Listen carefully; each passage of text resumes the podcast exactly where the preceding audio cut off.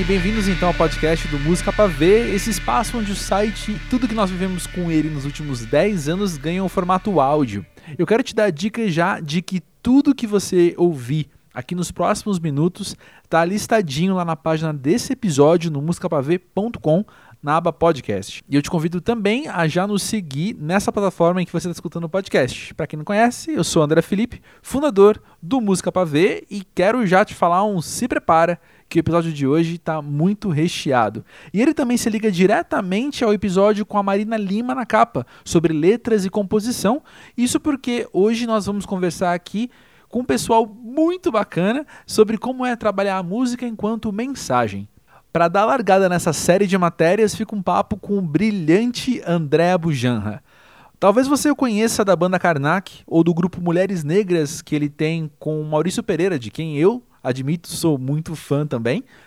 Ou talvez você o conheça de algum dos seus trabalhos com cinema, teatro, enfim. Ele é um grande artista que, depois de tanto compor, ele explora agora a sua veia como intérprete no disco Dos Outros, volume 1, cujo primeiro single, que é uma versão de Saiba, de Arnaldo Antunes, teve seu clipe resenhado recentemente lá no musicapavê.com. André Bujanra, é o seguinte, deixa eu te confessar uma coisa. Eu percebo que a grande maioria das entrevistas aqui no podcast Música Ver começam de um lugar subjetivo e vão indo para um, um lado mais concreto. Com você eu queria propor o, o inverso dessa vez. E eu queria começar falando já sobre esse seu novo trabalho, no qual você interpreta música de outros artistas. Como é que foi para você esse movimento de você ir de um lugar de composição para estar num lugar agora no qual você é apenas, entre aspas, intérprete? É uma pergunta maravilhosa, porque eu sou desde os dois anos que eu só componho, né? Então eu acho que isso chegou na minha maioridade pós velho, almoço velhinho, quase velhinho. Eu tô com 56 anos e eu só tive coragem de fazer isso agora. É, eu com meu primeiro disco solo, que foi em 2004, que foi o, o Infinito de Pé, pô, eu já tinha feito três Karnaks, Mulheres Negras. Então, para mim, eu, eu acho que tem a ver com a minha idade e a coragem de cantar coisas dos outros, né? Então, eu acho que a resposta para essa pergunta é a minha idade mesmo, assim, de eu ter coragem de, de poder fazer o que eu quiser da minha vida. Maravilhoso. Como é que foi montar esse repertório? Olha, a, a brincadeira começou no seguinte, assim, eu...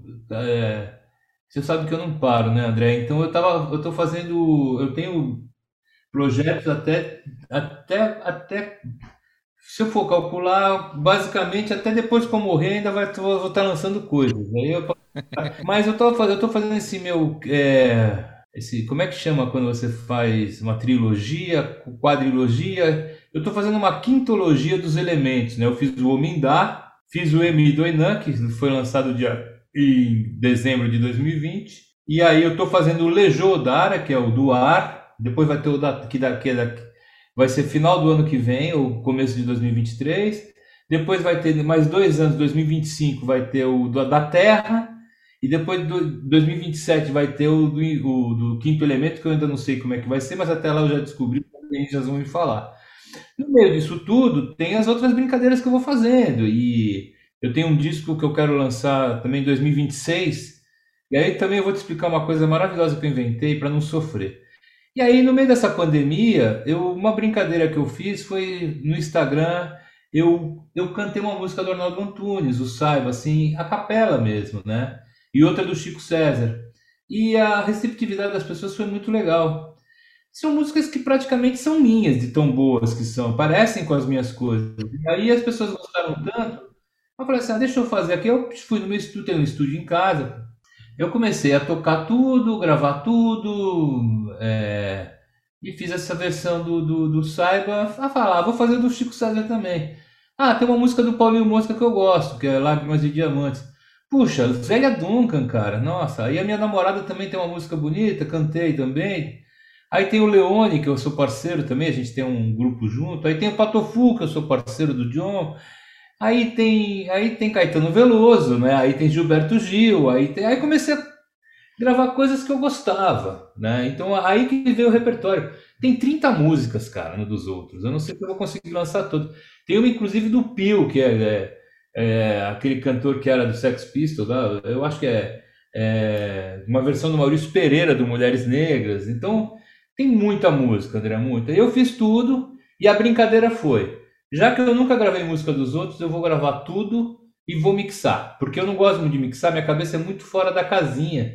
E o meu produtor, que é o Sérgio Sofiati, que é o vocalista, o compositor da Orquestra Brasileira de Música Jamaicana, o Sofiati, eu falei, Serginho, eu vou tentar mixar. E ele masterizou para mim, então ele tirou um sobra de grave tal. Ele gostou muito da minha mixagem, assim. Então é um, é um trabalho é, um pouco conceitual, de eu gravar coisa dos outros e tocar tudo. Né? Nessa pandemia foi um exercício e está sendo super legal. E eu inventei uma campanha muito legal. E aí tem muita música, né? E é isso. Maravilha. E olha só, voltando à questão de montar o repertório e de escolher essas músicas.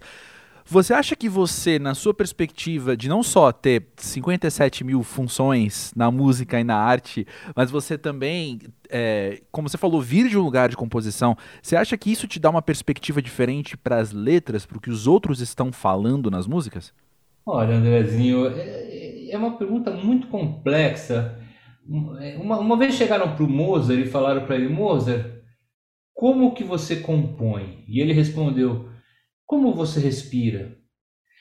Não eu sou o gênio, nem talentoso como Mozart, mas eu venho de um lugar lá do céu ou de, ou de outro lugar para quem é ateu. Eu, eu, venho de algum lugar, é, eu vim músico.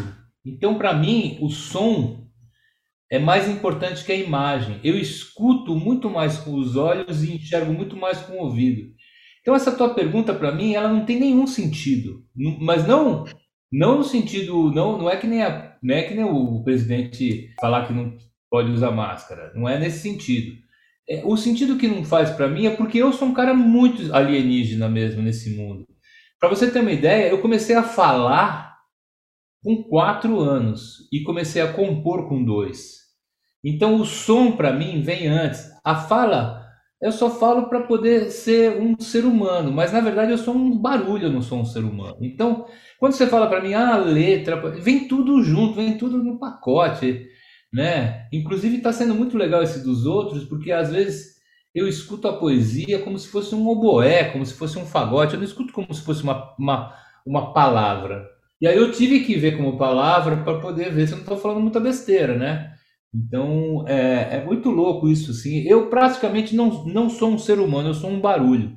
Inclusive, lá no meu candomblé, no meu terreiro, o meu nome lá é Xirian. E Xirian quer dizer um barulho.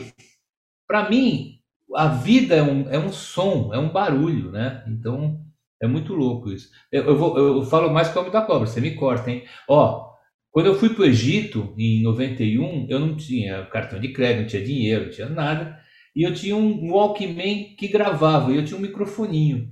Esse microfoninho quebrou, coloquei o fone no lugar do microfone. As, os sons que eu tenho dessa viagem que eu fiz do Karnak no Egito são mais visuais que qualquer filme, qualquer fotografia, entendeu? Eu não sei se eu respondi sua pergunta. A resposta é: não está certa essa pergunta para mim. Faz essa pergunta para um compositor que não é completamente maluco, que nem eu. Eu sou completamente maluco, mas sou do bem.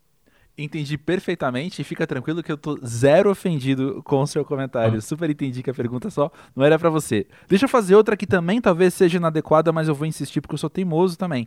Que é o seguinte: você consegue trazer exemplos, talvez nessas músicas, mas talvez, enfim, em outras canções que você já ouviu ao longo da vida, de mensagens, de conteúdo na fala, que aquilo te impactou de alguma forma, reverberou em você, enquanto palavra ah. mesmo, enquanto mensagem? Sim, eu depois que eu, que eu me descobri como um barulho e fui trabalhar com mulheres negras, né? Essa pergunta não é boba, não. Essa pergunta é muito boa, aliás. É, nem a outra foi boba, a outra foi, foi, foi ruim para mim. Não, não, inadequada. Inadequada. Não, mas não foi inadequada também, não. Ela foi adequada, só que eu sou um alien, né? Eu não sou um ser humano. Então vamos lá. Essa pergunta que você fez aí, eu fiz um, uma banda, eu tenho uma banda, aliás, é muito importante falar quando as pessoas falam assim, ex-mulheres negras, ex-Karnak, ex... não é ex porra nenhuma. O Mulheres continua, o Karnak continua, tudo na minha vida que eu fiz até hoje continua. Só minhas ex-mulheres que não continuam, Porque na legislação mundial não pode. Só na Arábia podia ter quatro, mas eu já casei cinco, então não posso mesmo. Mas eu sou amigo de todas as mulheres e o amor por elas é, é, é grande. A minha namorada sabe que eu amo todas e o meu coração cabe um mundo de amor. Mas Mulheres Negras, do Maurício Pereira, me ensinou muito. Mulheres Negras me ensinou muito a entender a poesia. Né? O Maurício é um poeta. Eu acho que ele é um, ele é um Guimarães Rosa, né? Eu acho que o Maurício uhum. Pereira ele é um não é porque eu sou apaixonado, sou irmão dele de alma, mas eu acho que ele é um dos melhores poetas, letristas do, do Brasil mesmo. Né? Quem não conhece o uhum. Pereira tem que conhecer. E eu aprendi muito com ele e, e, sofria muito, porque ele falava coisas tão lindas. Eu falei, cara, eu queria tanto aprender a compor. Quando acabou Mulheres Negras, acabou não. Quando a gente deu um tempo grande, eu fui fazer o Karnak, eu falei assim, bem, agora é hora de eu saber a minha poesia, né?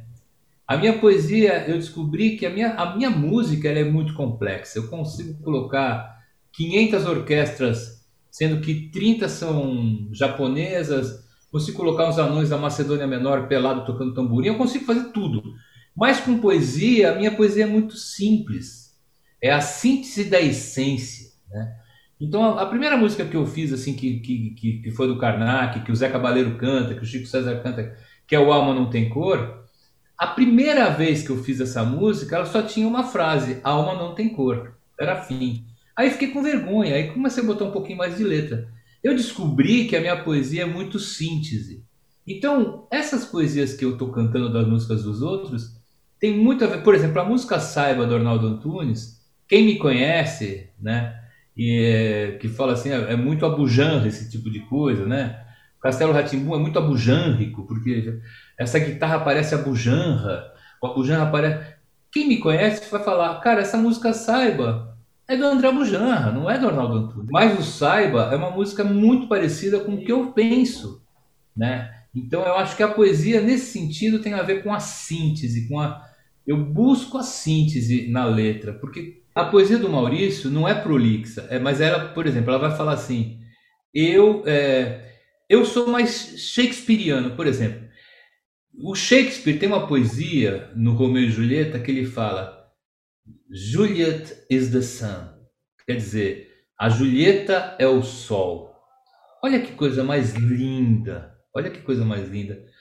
A Julieta é um ser humano. Logo, ela não é um astro.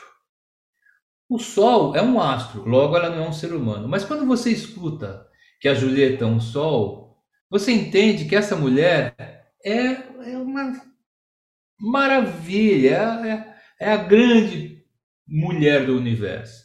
Isso é uma síntese da arte, porque é o invisível se tornando visível, é o Monty Python, que é uma coisa que não é explicada, se tornando explicável. Eu sou esse cara, eu busco isso. O Maurício falaria, a Julieta com seus cabelos loiros passando e o seu perfume englobando o meu nariz faz com que eu sinta que ela é a mulher mais iluminada, parecida talvez com o brilho do sol. Então essa é a diferença. Então eu busquei isso na minha poesia. E todas as músicas que eu estou cantando dos outros é, têm essa vertente da simplicidade da poesia. Falei bonito agora, eu gostei. Nossa, eu estou emocionado, mas olha só, deixa uma pergunta aqui. Adorei.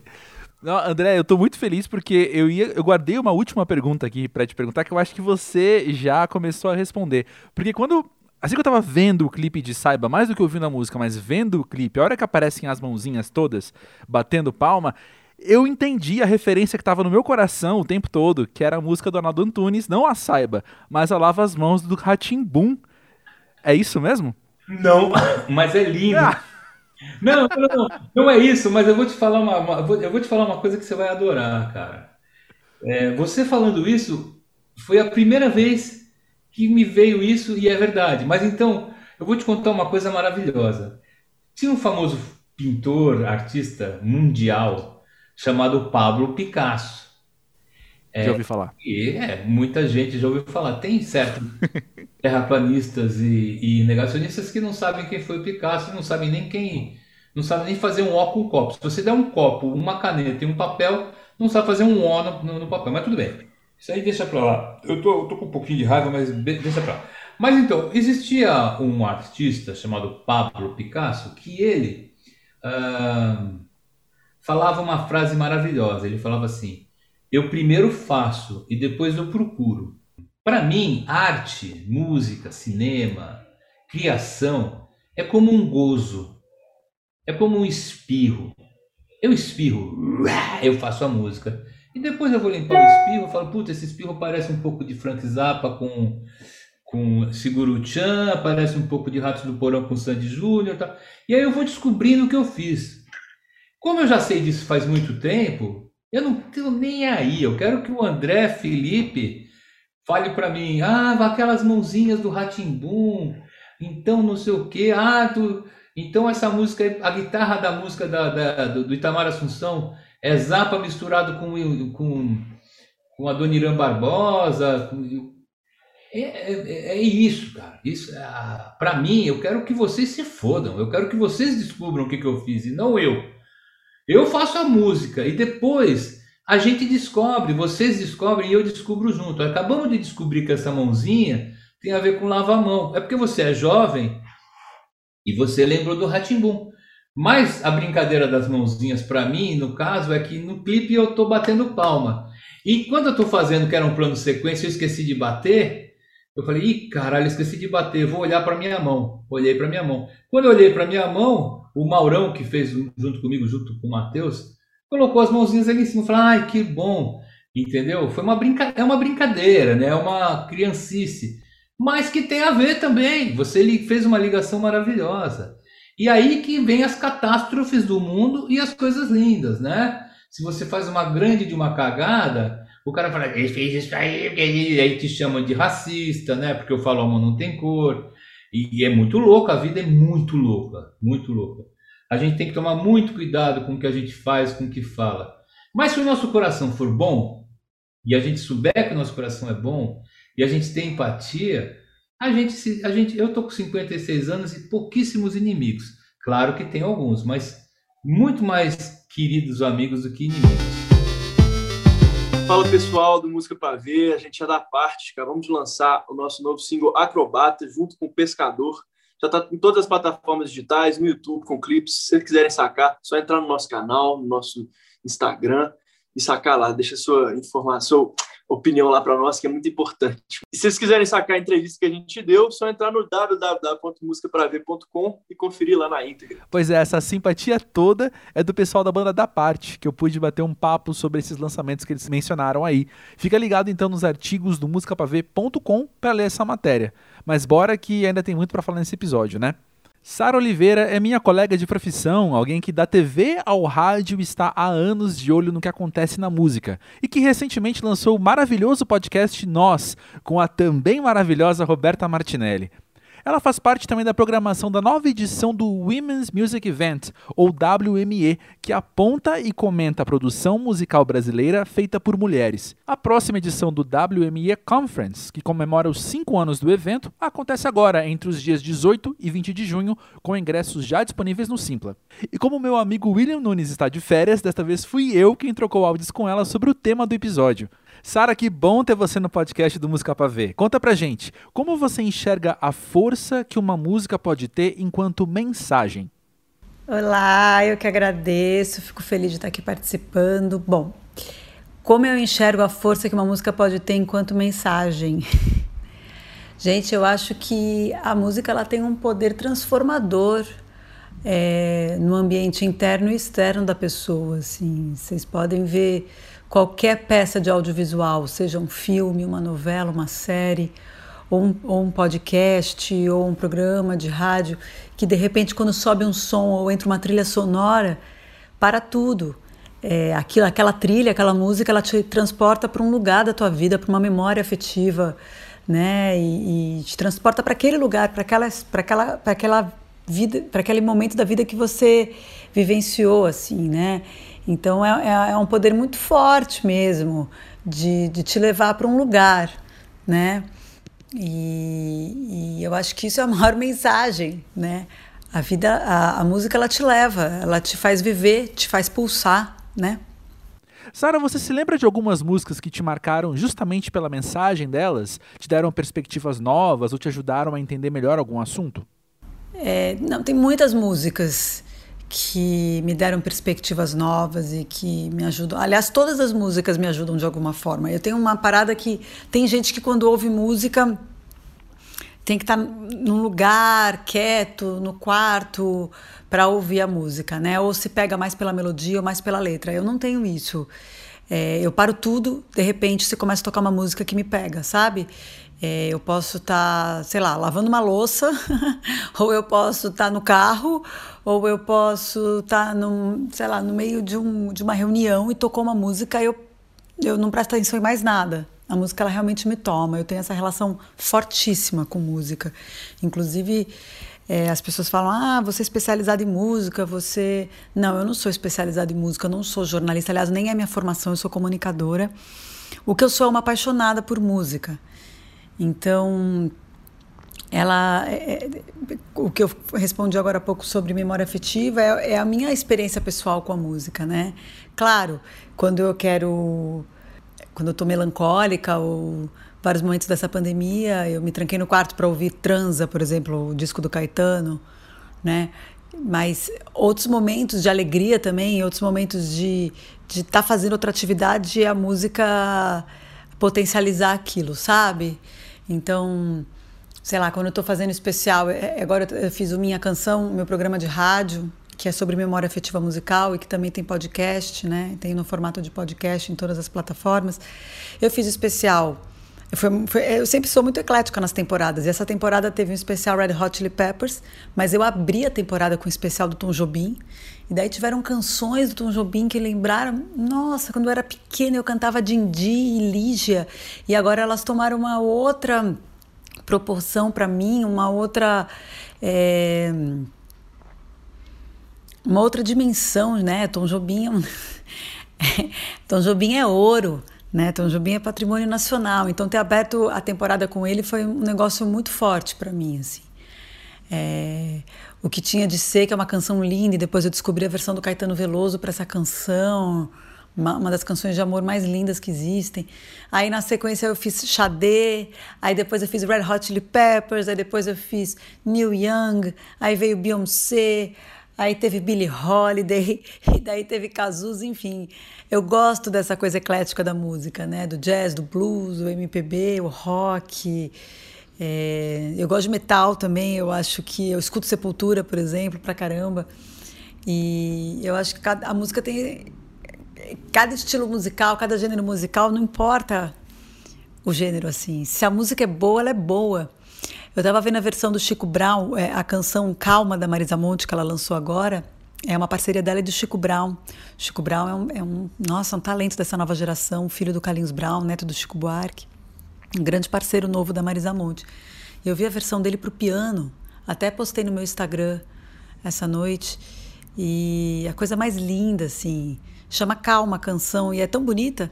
E é engraçado que quando eu ouvi a primeira vez, eu achei, ah, Marisa, tal, bem Marisa. Depois eu ouvi de novo e falei, cara, hit, só podia ser Marisa, Marisa é muito hitmaker. Aí depois eu ouvi de novo e falei, olha essa letra. Olha essa letra como bate para muita gente que está vivendo histórias de amor e né, na pandemia que não é fácil. Aí depois eu vi a versão no piano e falei, olha isso, gente, que genial. É muito bom assim quando você vai redescobrindo a própria música, a, música que você já ouviu uma vez, sabe? É, Marina Lima também lançou Motim, uma música nova, e eu falei, gente, tantos anos de carreira, sei lá, é, 40 anos de carreira de Marina Lima, e ela lançou agora, em 2021, uma das canções mais lindas dela, que para mim estão pau a pau a acontecimentos, pau a pau a Eu Não Sei Dançar, sabe? Acho isso de um frescor absurdo, assim. Mesmo Neil Young lançando as canções dos anos 70 que estavam engavetadas, e que me parecem tão atuais, assim, é tão bonito isso. Vem cá, no seu envolvimento com a música brasileira, como tem sido para você observar o que as mulheres têm cantado em suas composições? O que mais tem te chamado a atenção nas mensagens que as cantoras têm transmitido? É, eu acho que o mais forte para mim não é nem a mensagem, assim, é a mensagem, claro, mas o mais forte para mim é, é a gente ter mulher cantando sua própria composição porque desde o fundamento da música brasileira, da música preta brasileira no samba, por exemplo, Dona Jovelina Pérola Negra, né? É, é, Ivone, Dona Ivone Lara, antes disso, Chiquinha Gonzaga, elas escreviam para os homens cantar e às vezes elas nem podiam assinar suas próprias composições. E daí estava lendo até o livro da Dona Ivone Lara que a Mila Burns escreveu, que é ótimo, que é livro do disco. E, e, saiu pela editora Cobogó, é muito bom. E ela, e ela e quando ela conseguiu o maior prestígio foi quando a Maria Bethânia, que é outra mulher, gravou ela, né? Explode Coração, e depois a, a Gal. Enfim, ela tem composições, nossa, tem uma que é Afivelar o Meu Peito, e quem disse que eu te esqueço, a coisa mais linda. Então, assim, isso eu tô falando do fundamento da música brasileira, mas daí isso continuou muito. Eu, eu, citei agora há pouco Marina Lima, citei Marisa Monte, que também compõe, ela não só canta as músicas, ela está compondo cada vez mais, né, nos últimos anos. Assim, na frequência dela, né? Porque ela demorou 10 anos para lançar, mas quando lançou, lança, lança, coisas lindas quando lança, né? É, Rita Lee, a Rita Lee é Rita Lee é um fundamento também. As coisas que ela escreve, imagina nos anos 80, comecinho dos anos 80, uma compositora de rock escreveu Fico de Você me deixa de quatro no ato e tocar nas rádios, sabe? É, sempre com ideias progressistas, o vírus do amor, que falava do HIV. E as meninas, a Cel, a Cel, é, as meninas, né? Da minha geração, né? Somos meninas. Cel, cara, Cel é tá num outro nível, assim as composições da Cel, Pete, com o disco novo dela, que ela lançou acho que em 2019, uma atriz, composições lindas também. É, a gente tem tantas compositoras, é, Duda Braque, dessa nova geração, as meninas do Troá, uma, uma dupla underground do Rio que eu adoro. Letrux, né, gente? Letrux, que é uma compositora incrível, que tem uma loucura ali, uma efervescência, uma coisa potente, assim, deliciosa. Enfim, a gente está muito bem servido, né? Lued Luna, imagina a Lued. A Lued, esse disco dela é um, uma benção. As composições dela, ou, ela fala, tem uma música tão bonita que ela fala: o amor é coisa que mói, mas que, que depois faz crescer. A Lued é uma loucura também.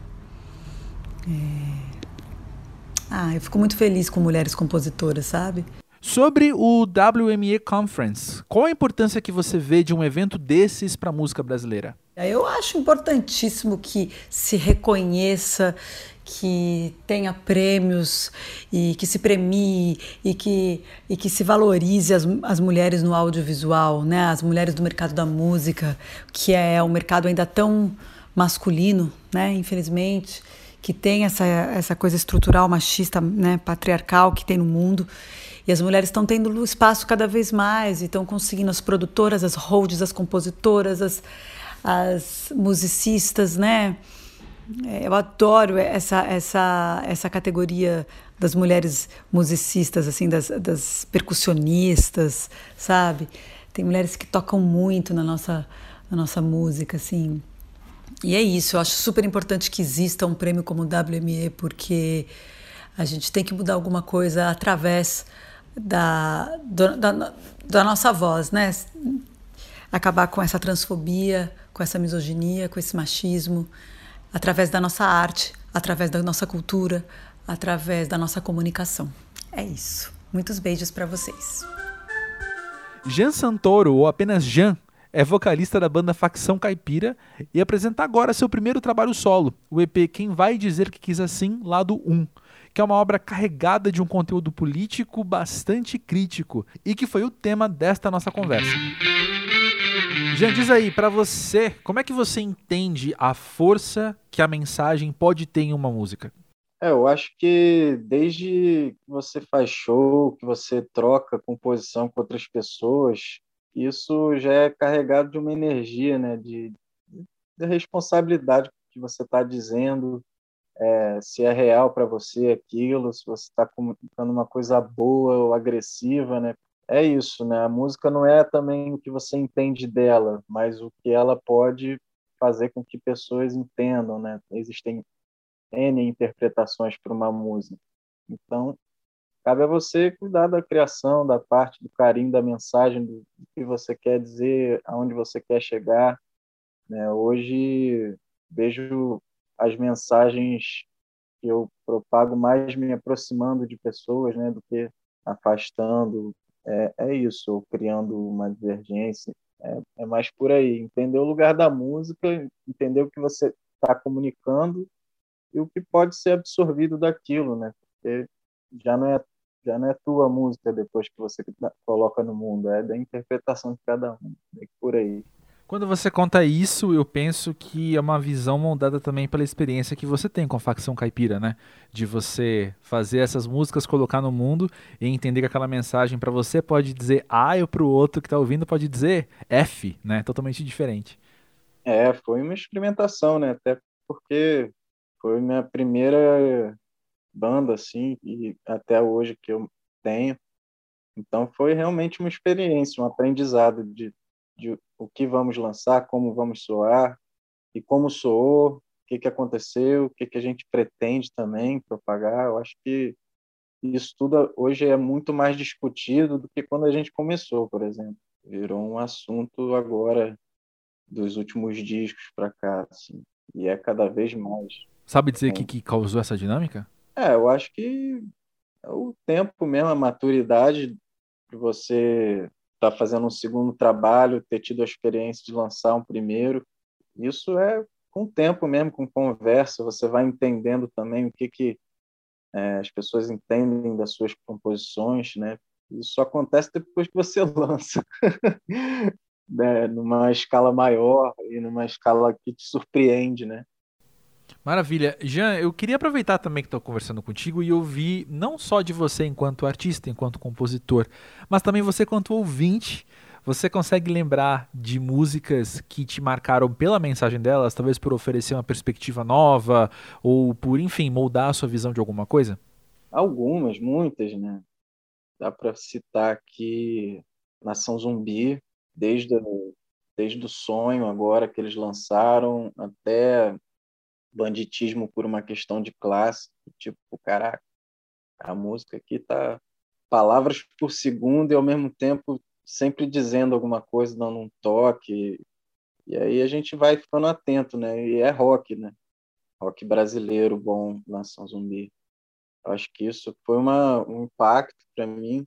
As músicas do Gilberto Gil, é, Se Eu Quiser Falar com Deus, é uma música que impacta muito as parcerias dele com Dominguinhos também, que eu recentemente estava experimentando, fazendo versões das músicas de Dominguinhos, e é impressionante, quando você toca, antes de você cantar, já estão cantando com você. Uhum. É tão contagiante, e isso também tem um significado forte, né? Carrega de emoção, de, de uma coisa de troca, de cada um tá uhum. tá botando uma coisa para fora ali também, muito bom. Uhum. Não, maravilha. E vem cá, o assunto da vez é quem vai dizer que quis assim, lado 1. Conta pra gente como é que foi montar o repertório desse EP, essas quatro músicas que recebemos agora com esse EP. Como é que foi chegar nelas e apresentar elas nesse lado 1? Olha, eu vou te falar que eu acho que elas que foram chegando até mim, porque cada música teve um processo muito especial, assim, muito uhum. marcado por notícia, por, por um contexto político, assim, né? Então, Teve a época que se falava muito sobre economia, sobre Paulo Guedes, inclusive muita gente votou no Bolsonaro porque acreditava estar votando no Paulo Guedes, que isso sempre foi uma grande furada, uma grande cilada. Isso foi um processo que, que orientou uma das músicas do disco e na época eu estava com, com, muita raiva disso e precisando dividir que esse modelo econômico é um modelo falido, né? E nada uhum. mais representativo que a pessoa votar numa, num cara porque ela acha que ele está é, vendendo o país de uma boa maneira. Isso não é bom de, de forma alguma. E aí veio o escândalo da rachadinha em seguida, que foi também uma coisa que todo mundo sabe quem é responsável, quem, quem, quem que agiu uhum. e tal, mas é, a responsabilização ainda não aconteceu, a gente fica assim, sem saber, ao mesmo tempo com tanta é, notícia, tanto indício, tanta suspeita, né? E aí a gente fica assim, enquanto sociedade, né? Então é um deboche, né? Assim como eles debocham da gente com esse tipo de postura, né? política, enfim, está dominando aí a, a história, mas é, é uma música sobre isso, sobre política e, e as outras também, porque o USA fala sobre essa, esse pela-saquismo de, de, de uma cultura norte-americana que traz coisas horrorosas e coisas boas, assim, é, é isso. Acho que o, o, de ruim a gente sabe que é essa questão econômica, essa dominação e que a gente sofre até hoje. A gente importa e a gente se manifesta aqui também de uma maneira muito racista. Isso a gente vê todo dia no noticiário. Você vê é, os debates que acontecem lá, eles refletem aqui de alguma maneira, políticas também. Então, essa segunda faixa é sobre isso, mas existe também a cultura que a gente respira aí de música, de muita, muita cultura boa, né? É, que, que, possibilitou até que eu criasse a música, enfim, baseada num country, né? Uma estética bem americana. E é, é, é isso, o CD está tá nessa lugar de, de passear um pouco sobre o que a gente está vivendo politicamente. Até teve a, a situação do Biden né, ter sido eleito, que, enfim, é melhor do que o Trump, mas não é lá grandes coisas assim. E a primeira música foi uma parceria com o Carlos Eduardo Lima, né, do Célula Pop, que a gente, eles mandou uma letra, isso já com, com um EP quase pronto, assim. Eu falei, ah, vamos botar essa aqui, peguei um reco-reco aqui em casa, comecei a improvisar, saiu uma melodia, depois eu toquei em cima, aí eu convidei as pessoas para participar da faixa, foi tudo à distância e trabalhando com o que vinha, assim, então muita colaboração e aí surgiu mais uma faixa, assim, que tem um, um lado mais sensível da história, né? menos nós, né? menos é, imperialismo, menos injustiça social, é, é isso, menos uma sociedade tão violenta. Aí entrou com um lado mais sensível desse, dessa primeira parte, né? E é isso, um disco feito para o tempo que a gente está vivendo, como desabafo também, como começo de uma carreira solo que eu pretendo experimentar cada vez mais, né? Fazer essas colaborações. É, é isso, dividindo a gente aprende também. Marina Senna já foi vista nas bandas Rosa Neon e a outra Banda da Lua, mas agora trabalha uma carreira solo que já nos entregou duas músicas ótimas, Me Toca e Voltei Pra Mim, ambas com clipes já comentados lá no musicapavê.com. Nesta entrevista, a artista mineira nos adianta um pouco de seu primeiro álbum, De Primeira, que sairá nos próximos meses. Marina, conta aí pra gente, como é que você tem entendido o que você quer cantar nas suas músicas? Olha, eu não escolho muitos temas das minhas músicas, eles são vêm bem, bem naturalmente, assim. E normalmente eu falo de amor mesmo, eu falo de relações amorosas e tal. Mas eu gosto de falar de um jeito que dê para você colocar aquilo em várias relações, sabe? Em vários hum. tipos de amores diferentes.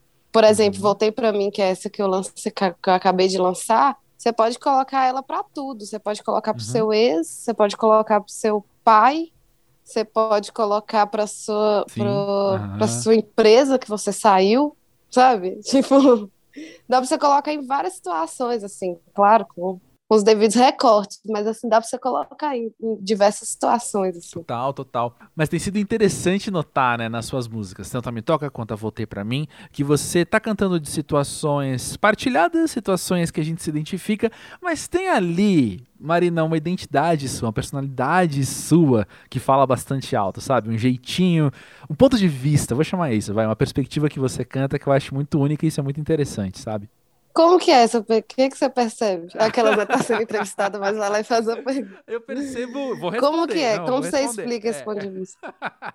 Eu percebo que você sabe que você está cantando algo que vai surpreender um pouco e você gosta disso. Uhum. é basicamente isso. Como é que é o teu exercício de olhar para. Tem um eu vou me adiantar. Uma pergunta que eu tinha feito ali para você, eu vou modificar porque tá mais legal aonde você levou a conversa. Quando você tá compondo, você olha para suas composições e, e fala: eu preciso me enxergar nelas, eu preciso que elas comuniquem quem eu sou? Sim, total. Todas as minhas músicas, elas são de situações que realmente aconteceram, assim. Uhum. Eu tô realmente cantando uma coisa que eu tô vivendo. Eu componho muito relacionado ao que eu tô vivendo. Às vezes não, às vezes você faz uma música que não tem nada a ver, assim, mas a maioria, voltei para mim, eu tava vivendo isso, sabe? Eu tava vivendo essa situação de voltar para mim em vários âmbitos, vários âmbitos da minha vida. Uhum. Me toca, eu tava vivendo isso também, entendeu? Tudo, Uhum. tudo eu tava vivendo. Tudo é realmente uma, uma sensação minha sobre a coisa, sabe? Sim, sim. Que legal. Então a gente ouvir as músicas da Marina Senna e conhece a Marina Senna mesmo. Conhece a Marina Senna mesmo. Não conhece inteira, mas conhece uma partezinha ali que eu quero mostrar, assim. Perfeito, perfeito. E vem cá, de primeiro o disco que você vai lançar agora em breve. Sim. Quando você estava montando esse repertório, tinha alguma coisa que você, entre aspas, queria dizer com ele, com esse disco, com esse trabalho? Eu acho que eu queria mostrar, assim, minha essência mesmo, porque eu sempre estive com bandas e minha essência esteve nas duas bandas, eh, tanto na outra banda da Lua quanto no Rosa Neon. Minha essência estava Uhum. super presente. Mas é uma essência que você divide com muita gente, né? Tipo assim, tem a essência de muita gente ali. Porque as Uhum. opiniões, né, elas são levadas por igual dentro de uma banda, e não sei o que, não sei o que lá. No meu projeto solo, é muito uma perspectiva bem pessoal, assim. As letras são escritas do jeito que eu quero, sabe?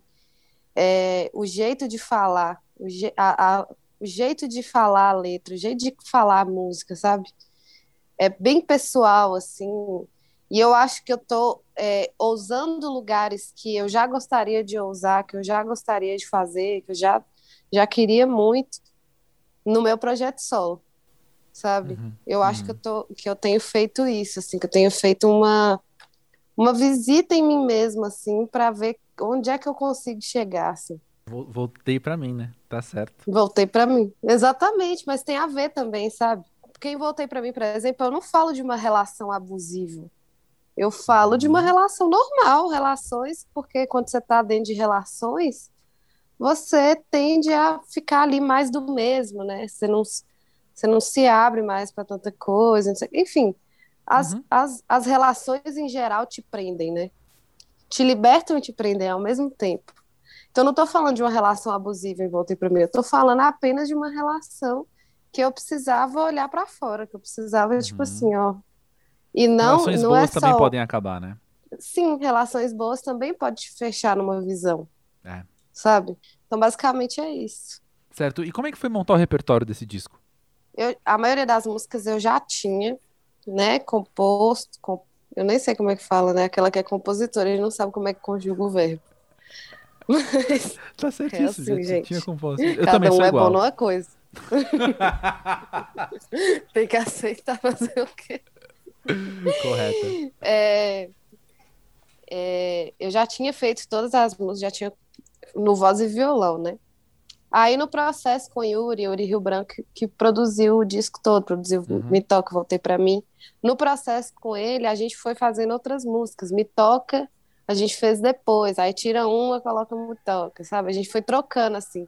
Mas o disco, ele tem uma unidade. Ele fala de amor, ele fala de várias, vários lados que dá pra ver o amor, assim, várias situações, sabe? Uhum, É tipo, as músicas falam da mesma coisa de jeitos diferentes. É tipo isso. E aí o disco gira em torno disso, assim. uhum. Foi. Tem muito tempo que eu tinha já 10 músicas, aí eu falava assim, ó, vou fazer um disco com essas músicas. Aí eu já tinha salvado, assim, ó, voz e violão todas que, que iam ser. Mas aí no decorrer da produção a gente foi mudando, foi acrescentando uma, tirando outra, que Sim. tinha mais a ver, que dava mais unidade pro disco. Interessante. E vem cá, seja com as bandas, seja no projeto solo, que ainda é recente, né? Que ainda é super jovem, super bebê, que tá crescendo. Como é que você tem entendido nessa sua experiência a força que uma música pode ter enquanto mensagem, sabe? O quanto ela consegue carregar as palavras. É doido isso, porque a gente está vivendo uma, uma fase assim da música popular brasileira como um todo, não só a música popular brasileira, indie, não sei o que, não sei o que lá, tudo, tudo que se faz no Brasil. Uhum. Que a mensagem, às vezes, ela tá muito parecida, né? Que as coisas estão muito parecidas com a outra. Você fala assim, aí, afinal, qual que era a mensagem que eu não entendi? Vocês não querem passar nenhuma mensagem também? E, e ok, né? Tudo uhum. bem também. Nem tudo é sobre mensagem. Entendeu? Sim. Mas eu gosto de eu gosto de brincar com as palavras assim. Eu gosto de dar uma ideia, sabe? E dar uma ideia de uma forma sutil. De uma forma que não seja, não necessariamente eu estou falando aquilo, mas vai, você vai sentir que é sobre aquilo, entendeu? Porque vai ser um conjunto de várias coisas que vai te fazer sentir a mensagem que eu quero te passar. Voltei para mim, teve gente que me mandou vídeo chorando Uau. depois de escutar, assim, sabe? Porque realmente é uma música. Nossa, todas as mulheres, amigas minhas que eu mostrava a música antes de lançar, falavam: não, isso aí é o hino das mulheres, mulheres empoderadas, mulheres que se livraram de relações, sabe? Porque essa coisa de você sair de uma relação, acho que para o homem não é uma pauta tão grande, né? Uhum, Mas para a mulher uhum. sair de uma relação é tipo assim, meu Deus, muito libertador. Na maioria das vezes, não em todas as vezes, mas na maioria das vezes é assim, meu Deus, agora final mulheres héteros, né? Héteros, cis e tal.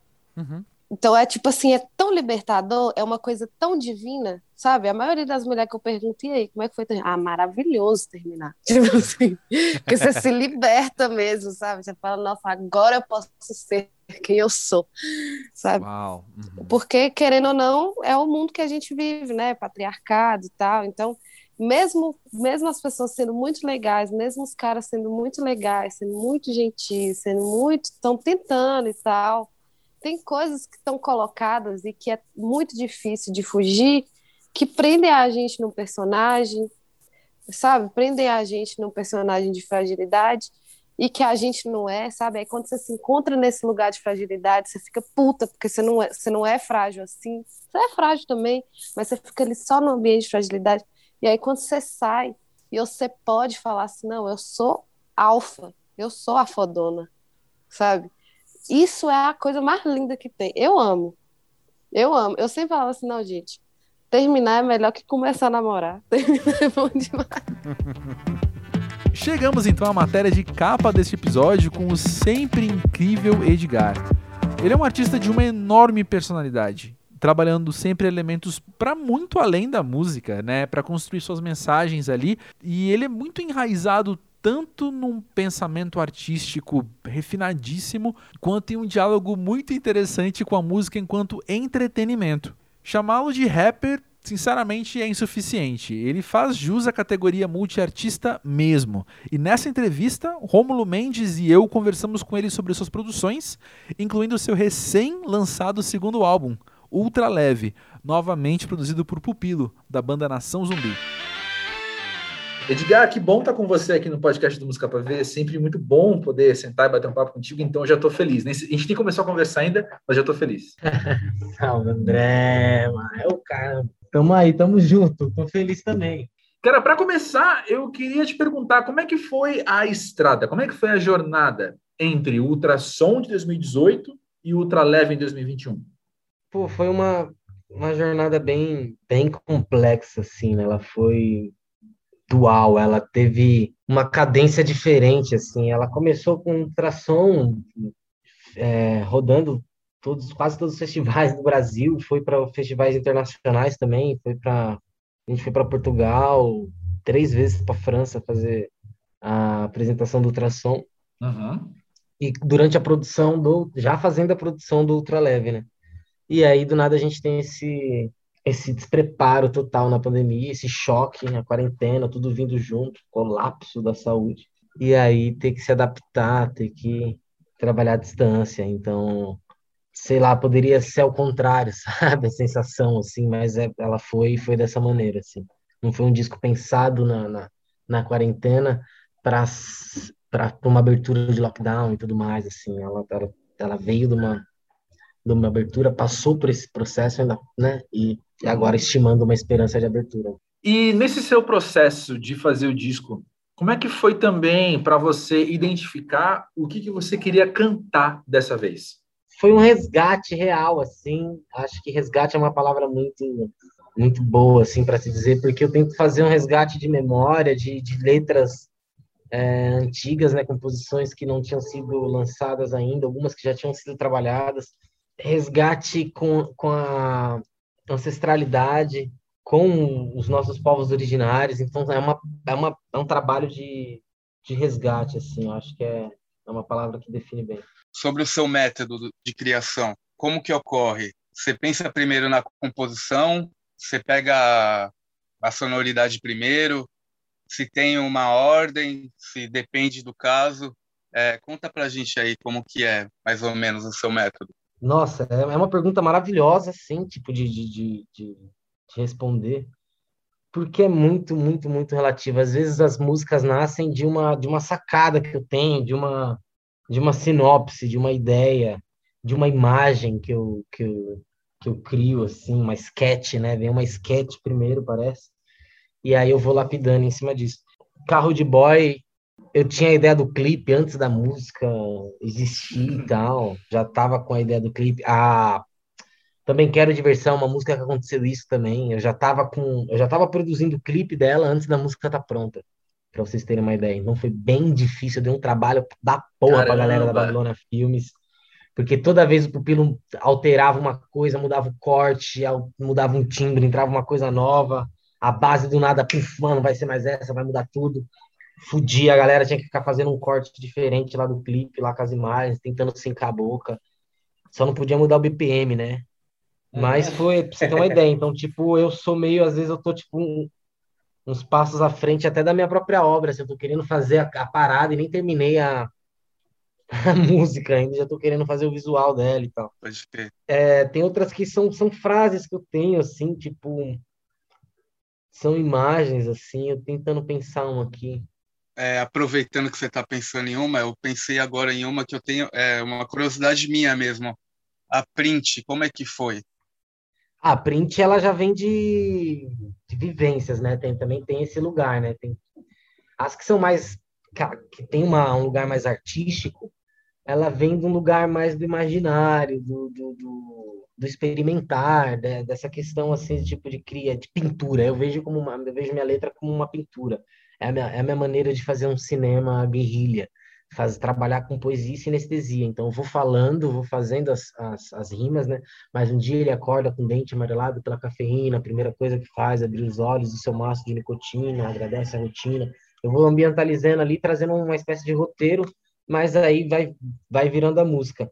Agora eu tenho mais essa abertura de perceber isso e, e colocar agora no visual mesmo, assim, sabe? E migrando essa uhum. cinematografia pro, pro cinema mesmo, sabe? Tipo, não, não só ficar na, nessa sinestesia. Eu tô percebendo isso, que, tipo, real, dá para gravar sem eu precisar falar. Gravar uma pessoa acordando, pegando cigarro, acendendo, agradecendo a rotina, sabe? Então, tipo, é uma coisa meio expansiva, que eu estou num momento meio expansivo assim da minha obra, percebendo que que é meio plural, dá para virar música, mas ao mesmo tempo eu posso trabalhar numa trilha sonora e o que eu escrevi ser a fala de um personagem que eu posso interpretar e criar. Então estou num, tô num momento bem experimental assim.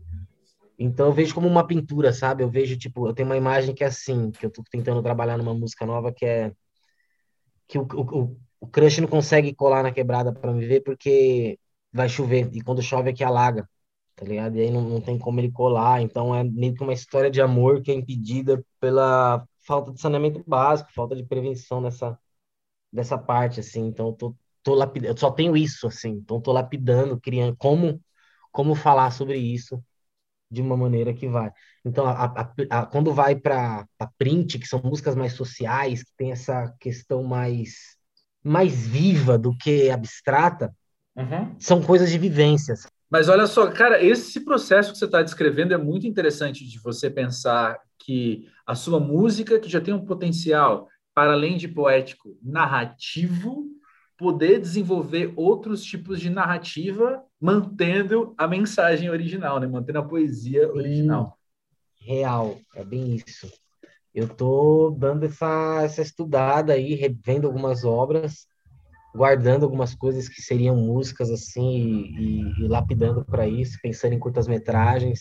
Já tem um que eu fiz, um curta-metragem que é todo em japonês, a narração dele, que eu fiz a tradução junto com um amigo, que é o Makoto, DJ Makoto, DJ Makoto, do ordem natural. Uhum. É, e tô pegando umas outras coisas aí, tô para lançar um livro, tô fazendo isso daí, tipo, percebendo que não precisa tudo virar música, não, sabe? que legal, cara. Mas olha só, uma palavra que a gente usa para descrever disco, muitas vezes, um sinônimo, é registro. E eu gosto muito dessa palavra, ainda mais num trabalho como o seu, porque quando eu olho para o ultraleve e para o ultrassom também, é claro, eles são registros, são retratos do momento em que eles saem, né? Como que é para você essa relação do que você canta com o presente, com o agora, com o momento. Amigo, é, é, bem, é bem essa ideia, é uma pintura mesmo, assim, do que está acontecendo. Eu, eu, putz, é, é, engraçado, o ultrassom ele foi tirado bastante de distópico, de futurista e tal, e em menos de um ano muitas coisas do disco começaram a acontecer mesmo, assim, foi, foi é. assustador para mim, assim. Uhum. Mas é uma coisa que, tipo, ali, eu acho, não estava tendo muita ideia de abstrações, era bastante coisa do que eu estava vivendo mesmo, assim. Então, acho que fica fica próximo da realidade, baseado em fatos reais, né? É, uhum. é, é, é, intrínseco, né? Não, não tem como eu desacoplar a obra do momento atual que eu estou vivendo, assim, não é um trabalho de, de época, assim, eu não pensei é, também não é ficção, eu não pensei muito em, em jogar para frente, assim, né? Tem, tem essa, essa adaptação de terminologias é, tecnológicas, né? Tipo uhum. downloads e plugins, jogado para uma fala mais popular aqui. Passa os plugins para mim, como se fosse um assalto, fazendo altos downloads, como se fossem sites. Então, acho que isso deve dar esse background meio futurista, meio sci-fi, né? Mas é real, intrínseco com o momento, assim. Tanto que eu acho que a pergunta é até meio, ah, quer dizer, a resposta é até meio pleonasmo da pergunta, assim, ela é bem, é bem isso mesmo. Mas sabe o que é interessante também, Edgar? É pensar que que essa potência que você coloca na sua música, essa potência criativa, tão ligada ao que a gente daqui de fora entende como ou persona ou personagem, se expande para além da sua música. Por exemplo, quando eu vejo você no clipe da Cell, o personagem que você interpreta ali, o Corpo Continente, né? É Sim. o mesmo personagem das suas músicas, praticamente, sabe? É, uma, é, é, é um personagem baseado na vida real que você expõe no seu, na sua ficção, entende?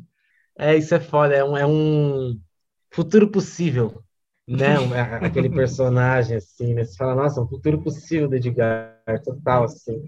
É, eu acho muito foda, foi muito da hora participar desse desse curta-metragem, né? Uma baita produção. Baita clipe lindo, é, né? Baita clipaço, cinema real ali, a galera é muito foda. E foi muito legal, é, foi um presente que a Cel deu, assim, uma, uma para mim, assim, foi tipo um feat, assim, eu não consegui participar do, do disco, uhum. uma, como um feat, como fazendo uma letra e tal. A gente tinha conversado de fazer alguma coisa para ela, ela interpretar e tal, compor junto, mas eu não conseguia, não estava num momento muito bom.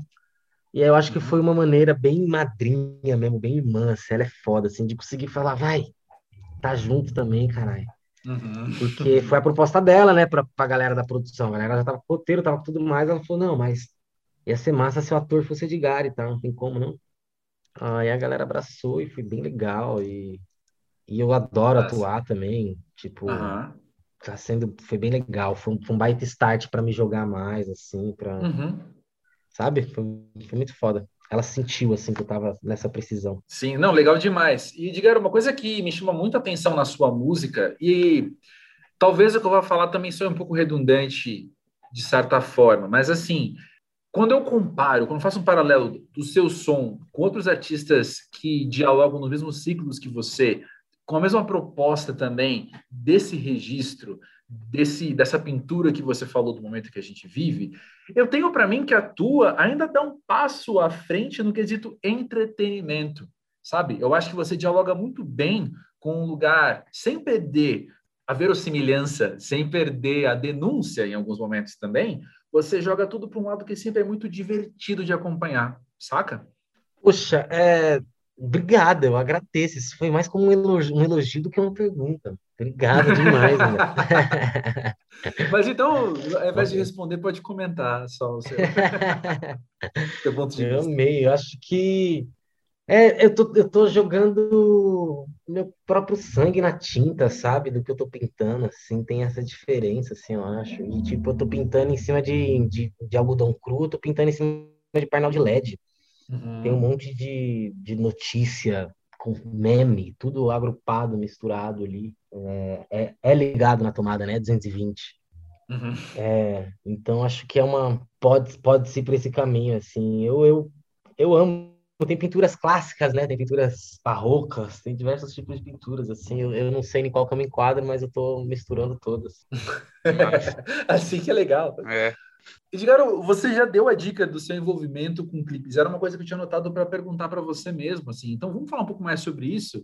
Como que é para você a, a, figura de trazer gente para sua equipe de produção, direção e roteiro? Qual o seu papel costuma ser aí no meio? nos seus videoclipes? Bom, nos meus videoclipes eu fico numa eu chamo numa função meio núcleo criativo, assim, eu tento trazer totalmente, assim, parte do roteiro. Uhum. Algumas partes eu fico bem à vontade, assim, jogo na mão dos amigos mesmo, tipo essas duas últimas que teve do, do Ultra Leve, que foi o André Cebola que fez, ele que fez Uhum. toda a parte, assim, eu fiquei bem tranquilo. Falei, não, mano, vai que vai, é bom também. Porque eu tava, eu tô tocando um curta-metragem, então tô tendo que dar uma atenção para essa parada, assim, então tá- é bom ter esses amigos que vão confiando, assim, vai, vai se montando um, um núcleo mesmo, assim. Uhum. É, mas, tipo, sempre tentei fazer o roteiro, sempre tentei contar essa história, sempre tentei fazer a parte do figurino, direção de arte. É, tentei não, né? Sempre fiz, né? Sim, E sim. agora que eu tenho exercitado melhor e tido essa vontade de assinar, de falar, não, pode assinar meu nome aí, direção de arte, direção também do vídeo roteiro, é isso, é, é- sou eu que tô contando essa história. Uhum. Acho que eu tô conseguindo sair de, de dentro desse, desse, desse armário, dessa, dessa, desse medo, porque é um cinema é bem, bem difícil, bem classicista, bem caro, bem complexo, assim, então eu tô tentando quebrar essa, essa barreira, assim, e, e usufruir mesmo, e contar essas narrativas aí, porque tem muita história para ser contada, tem muita Uhum. galera boa que eu tô encontrando, que tá se juntando, que tem me ajudado também. Aqui em Guarulhos, ter voltado para cá foi massa. Ter, ter, ter se juntado com o Renato Pascoal, Camila Rhodes, que aí a gente tá conseguindo rodar algumas coisas é, em baixo custo, em- em- em- mesmo em quarentena, assim, tipo, pensando roteiros que acontecem em, em uma locação só, com poucos atores, sabe? Tá sendo bem, Uhum. tá sendo bem um laboratório, assim, tá sendo bem massa. É, mas no ultrassom eu já assino uma parte de direção. Eu, é que, tipo, é isso, eu abria muita mão, isso é foda. Mas o plástico ali é uma ideia toda minha, se você for ver, assim, Uhum. que, eu, que eu deixo na parte do Gustavo, do Egos, né? Que ele. Era um filme que ele já tinha de faculdade, que eu assisti, não tinha lançado, não tinha feito porra nenhuma, tava guardado no HD.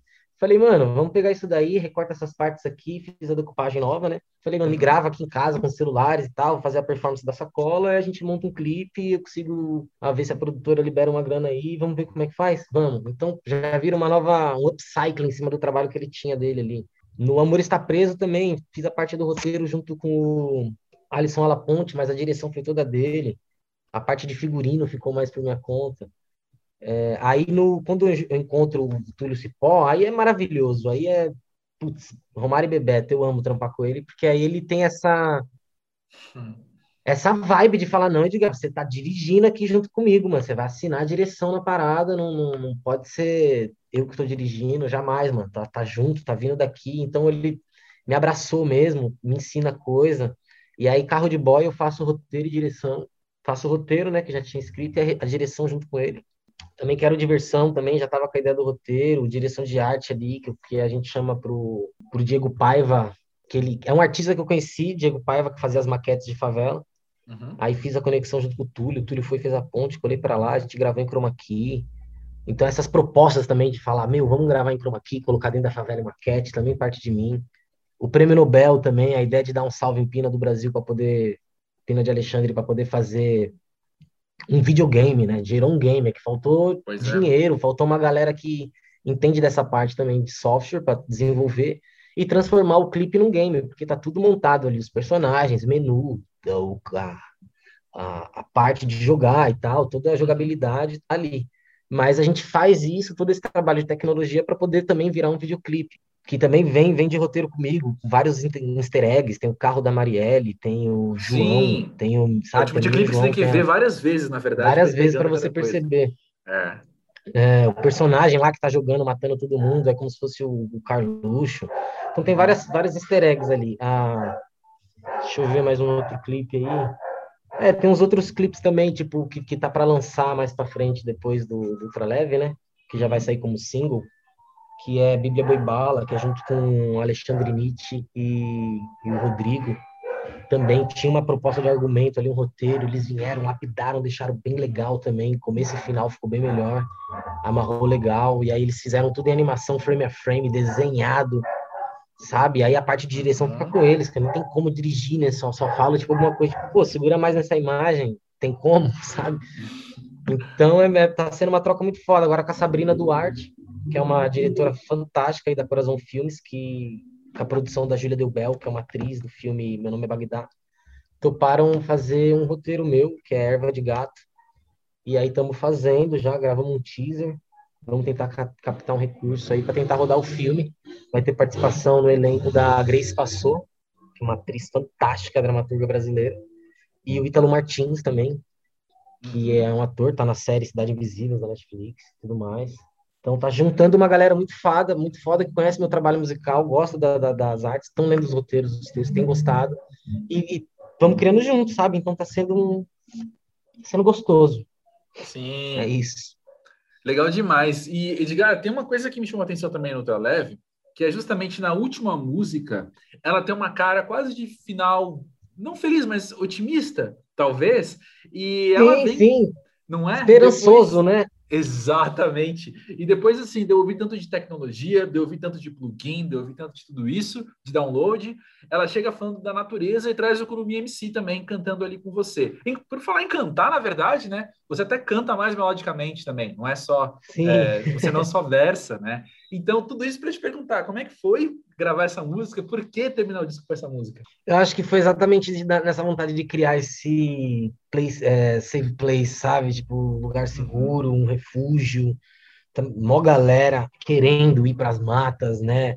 É, recarregar suas energias, é, revitalizar aí corpo, alma, espírito, tudo mais, que deve estar saindo totalmente debilitado nessa pandemia, quarentena e tudo mais. Então, pensando nisso, assim, foi uma vontade de criar esse lugar onírico aí que a música capacita também, junto com, uhum. com, com o real povo originário ali, o maravilhoso Kunumi, trazendo representatividade ali, Guarani, e fala em Guarani também, isso é muito foda. E aí eu fiquei nessa questão também de não fazer, não pedir a tradução, não colocar ela no encarte do disco, não ter letra, não, você não consegue achar essa tradução assim, foi meio um acordo junto com a outra participação também que é um povo originário lá do Canadá, é, os Inuit, né? Uhum. Ela também canta na língua originária dela e não tem a tradução exatamente para a gente perceber isso, tipo o, o, o, mal da colonização, né, a, a, a, perca do laço com o nosso povo originário, com quem é de fato daqui, a gente não consegue entender, não consegue ouvir. A, a, a ideia é como se fosse isso, assim, tipo, a, voz da natureza está falando com você, mas né? infelizmente o colonialismo não vai não tem tradução, né? Não vai fazer você compreender de fato. É mais sobre sentir, mais sobre mergulhar, entrar dentro mesmo assim desse lugar. Uau. E que cause uma essa sensação, né, que cause as pessoas que elas que elas se toquem, que elas, sabe, que, que machuque mesmo, que aperte ali, que façam elas perceberem isso, assim, abrir o olho e aí, sei lá, entrar em movimentos indígenas, tentar aprender, valorizar, sabe? Não, não só comprar pulseirinha e achar que tá arrasando sobre isso. Né? Com certeza. E para terminar, tem uma pergunta aqui um pouco diferente desse que eu já fiz hoje para você. Mas é que, assim, nesses últimos três anos, desde que saiu o ultrassom, eu ouvi muito sobre Edgar. Me falaram muito sobre Edgar. Veio muita gente comentar comigo. Eu lembro de estar no festival que você ia tocar, e antes do show, alguém comentar alguma coisa. Sempre frases muito diferentes. Bom, então eu queria te perguntar o seguinte: de tudo que você também ouviu sobre você, como isso te ajuda a moldar esse Edgar que você mostra para a gente nas suas músicas? Me ajuda a é, meio que tipo são várias aulas do que não ser assim. quando, nossa, quando sai Edgar, o profeta do Apocalipse, essas coisas assim, nossa, eu fico, meu Deus.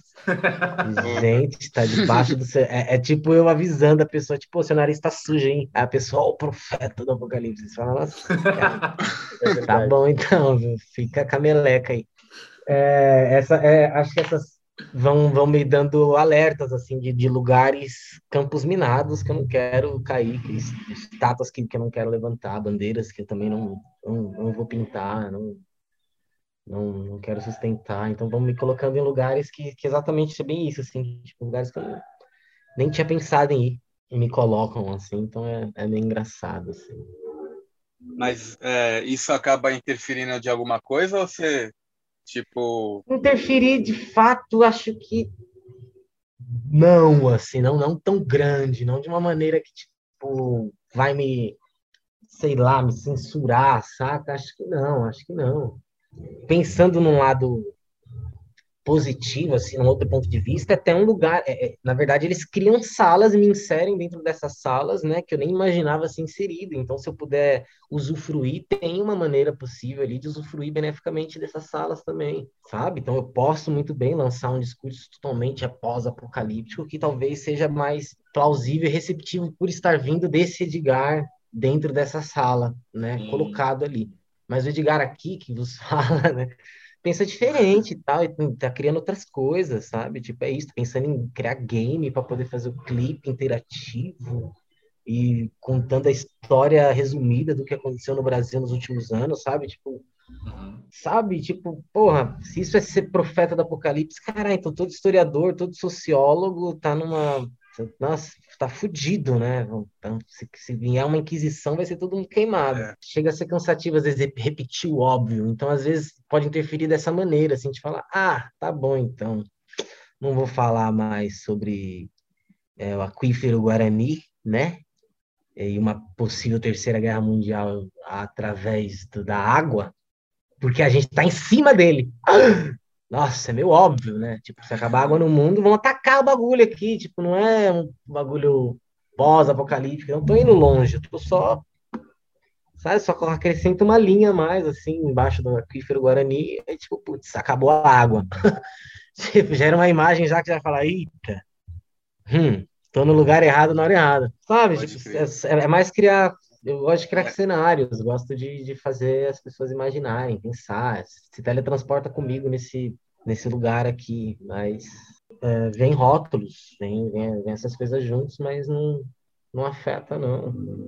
Tá suave. Bom, né? Tô, é, eu vou. É mais amplo, mais eu vou fazendo, a menina perguntou para mim assim, falando, é, Edgar, não sei o que, você se sente pioneiro no que você está fazendo, falando dessas dessas paradas ambientais, tecnológicas, faz, cantando com máscaras, trazendo moda, figurine e tal. Eu falei, uai, se, eu, se eu me titular, falar, sei lá, não, já nem faz sentido para mim, porque eu tô exatamente isso. Se eu sou uma ponta de flecha que tá abrindo um caminho ali, nossa, eu tenho que me preocupar em seguir meu fluxo. Eu tô, é o que eu tô fazendo, eu tô real abrindo mata, caminhando para frente, buscando, experimentando, fazendo coisas minhas, revendo e fazendo um Fórmula 2 aqui, tal, sabe, testando. É, se tem pessoas é, seguindo de referência, que tem, eu sei, então outras que podem estar copiando, fazendo, sei lá, foda-se, tipo, eu não, se eu me preocupar, se eu olhar para trás e ficar me preocupando com isso, aí sim vai me interferir no meu processo criativo, aí sim vai interferir no resultado da minha obra, é tipo, se eu ficar lendo comentário do, depois que eu posto o som, depois que eu faço a parada, se eu ficar querendo, tipo, é que eu tava falando, se, se eu leio o comentário, eu arrumo adversário. Então, tipo, putz, eu, eu, preciso me preocupar em fazer, né? Eu sou artista que gosta de trancar em ateliê, ficar de jejum criando, sabe? Eu sou desse, desse mood aí. É isso aí então, pessoal. Chega ao fim agora mais um episódio do podcast do Música Pra Ver. E eu quero te lembrar mais uma vez de seguir o podcast aqui na plataforma em que você está escutando neste momento. E também lá o arroba Música Pra Ver, tanto no Twitter quanto no Instagram. A trilha sonora do podcast, hoje e sempre, é do genial O Cientista Perdido. Nos vemos por aí, no musicapaver.com ou no próximo episódio do podcast. Até mais!